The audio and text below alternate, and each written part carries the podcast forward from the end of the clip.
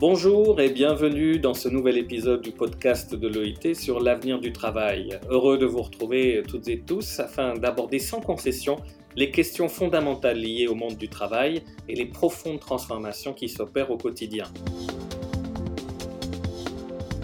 Je m'appelle Gabriel Brhana, je travaille au sein de l'Organisation internationale du travail à Genève et aujourd'hui nous allons traiter d'un sujet majeur et épineux, je veux parler de la prévention de la violence et du harcèlement dans le monde du travail. En effet, ce 25 novembre, nous célébrons la Journée internationale pour l'élimination de la violence à l'égard des femmes. Cette journée marque également le début des 16 jours d'activisme contre la violence basée sur le genre. Or, ces deux dernières années, l'ONU Femmes, l'Organisation internationale du travail, l'OIT, et bien d'autres institutions et ONG, organisations non gouvernementales, nous ont alertés face à la recrudescence de la violence et du harcèlement envers les femmes. D'une part, en raison de la pandémie du Covid, et d'autre part, à cause des multiples crises qui frappent nos pays. Alors que faire pour mettre fin à cette violence? Comment soutenir un activisme robuste pour prévenir cette violence? Des questions clés que je vais m'empresser de poser à notre invité. Fatim Christian Diaye, vous êtes la spécialiste technique principale genre, égalité, diversité, inclusion pour l'Afrique francophone auprès de l'Organisation internationale du travail. Juriste de formation, vous avez coordonné de nombreux projets sous-régionaux de lutte contre la pauvreté et pour l'égalité entre les femmes et les hommes. Merci de prendre part à ce podcast.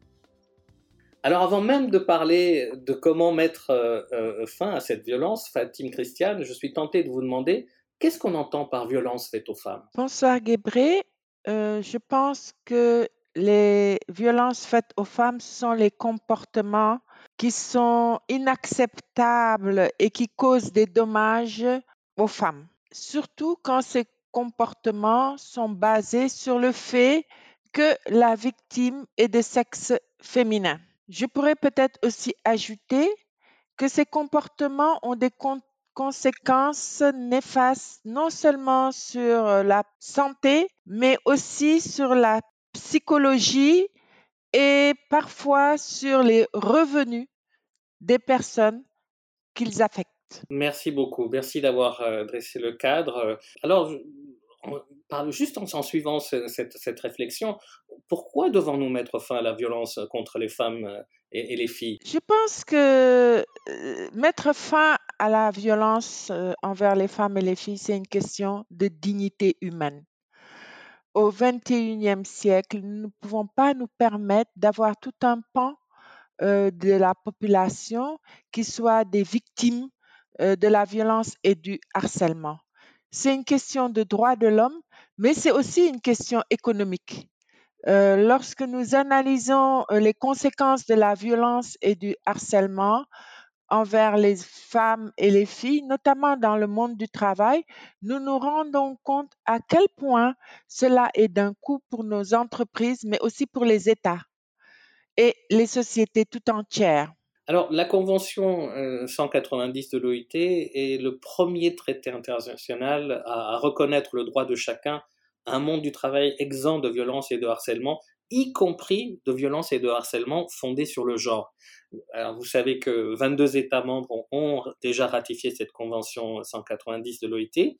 Est-ce que vous pensez que c'est un outil que nous pourrions utiliser pour combattre la violence et le harcèlement? Pour moi, c'est un outil fondamental de lutte contre la violence et le harcèlement parce que cette convention est inclusive, elle est participative, elle permet aux États, elle permet aussi aux partenaires sociaux, c'est-à-dire les organisations d'employeurs et de travailleurs, de créer un environnement exempt de violence et de harcèlement. Alors, peut-être que je pourrais aussi euh, dans, le cadre de la promotion de cette convention, mais aussi euh, dans le cadre de l'activisme qui, nous est demandé euh, pour cette année, le rôle peut-être des médias ou des journalistes peuvent jouer en faveur de la ratification de cette convention 190 de l'OIT sur la violence et le harcèlement. Qu'est-ce que vous en pensez? Vous savez, dans nos pays, euh, notamment en Afrique, la majorité des travailleurs et des travailleuses se retrouvent dans l'économie informelle. Et comme vous le savez, nous avons un nombre croissant de personnes qui sont analphabètes. Donc, euh, les journalistes peuvent jouer un énorme rôle de sensibilisation. Par exemple, nous avons euh, au Sénégal créé un réseau de journalistes engagés dans la lutte contre la violence et le harcèlement au travail. Et ces journalistes diffusent en langue nationale des informations sur la convention et la recommandation. Ils sensibilisent les populations, notamment euh, les populations euh, les plus fragiles, à non seulement euh, mettre fin, mais aussi dénoncer les actes de violence et de harcèlement, parce que la dénonciation est un point qui est très sensible et qui est très difficile pour de multiples raisons, tant sociales qu'économiques. Donc, ils sensibilisent aussi nos gouvernements parce que nous avons de nombreux articles qui interpellent les entreprises, qui interpellent les gouvernements, qui interpellent aussi les organisations syndicales pour qu'ensemble, nous puissions mettre fin à ce fléau. Et ce que je voulais dire, c'est que nous avons une coalition qui est, qui est très belle. C'est la coalition entre les journalistes, les syndicalistes et le gouvernement pour justement mettre fin à la violence et au harcèlement et ratifier la Convention 190. Merci. Et vous, venez de, mentionner notamment de continent euh, et, un exemple concret de, ce réseau de journalistes.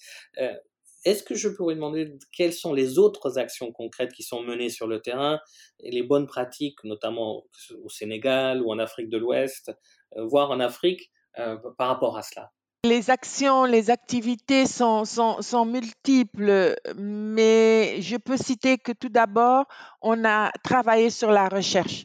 Vous savez, c'est très difficile de hum, faire des plaidoyers sans avoir des faits concrets, sans avoir de chiffres, sans avoir d'informations sûres et fiables.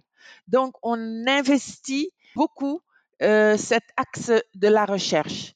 L'autre axe, comme j'ai dit tout à l'heure, c'est tout l'axe de sensibilisation des, travailleurs et des travailleuses, notamment les plus vulnérables, ceux de l'économie informelle et rurale, mais aussi on travaille avec les entreprises pour mettre euh, en place des mécanismes de lutte contre la violence et le harcèlement au sein euh, de leur établissement. Avec les entreprises, nous travaillons aussi et surtout avec euh, les responsables des ressources humaines, les comités euh, de santé sécurité au travail pour qu'ils puissent vraiment travailler à mettre en place des lieux euh, sains et sécurs pour tous les hommes et toutes les femmes. Fatim Christiane Diaye, merci pour ces explications et ces, pistes de réflexion sur la prévention de la violence et du harcèlement au travail.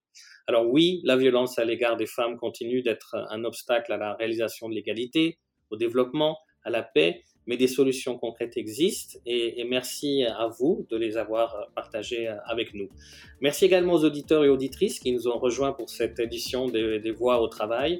Euh, ce podcast sera bien évidemment disponible en ligne et si vous souhaitez obtenir plus d'informations sur la prévention de la violence et du harcèlement au travail, sur la Convention 190 de l'OIT euh, sur la violence et le harcèlement au travail, vous pouvez consulter notre site web à l'adresse J'espère bien vous retrouver très vite lors du prochain épisode du podcast de l'OIT sur l'avenir du travail. Merci beaucoup.